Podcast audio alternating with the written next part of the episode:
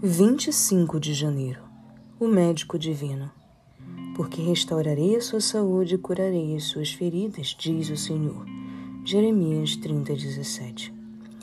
Cristo tem todo o poder no céu e na terra. É o grande médico a quem temos de invocar quando padecemos de uma enfermidade física ou espiritual.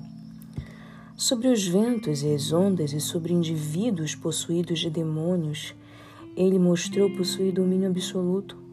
Foram-lhe dadas as chaves da morte e do inferno. Foram-lhe sujeitas as potestades e potências, mesmo durante o tempo de sua humilhação. Por que não exercemos maior fé no médico divino? Como ele operou pelo homem atacado de paralisia, assim fará hoje pelos que a ele vão em busca de cura. Necessitamos de muito mais fé.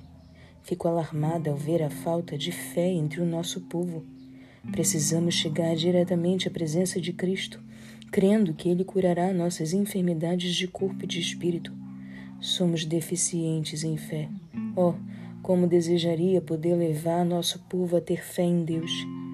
Eles não necessitam achar que para exercer fé precisam alcançar um estado elevado de euforia. Tudo quanto têm a fazer é crer na palavra de Deus da mesma maneira que acreditam na palavra uns dos outros.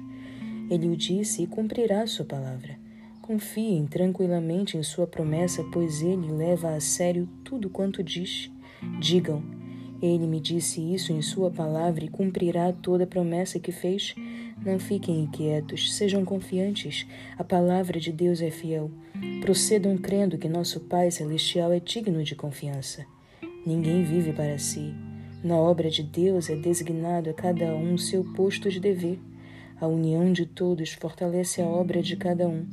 À medida que a fé, o amor e a unidade da Igreja se fortalecem, seu círculo de influência é fortalecido e eles devem alcançar o mais amplo limite dessa influência, estendendo constantemente os triunfos da cruz.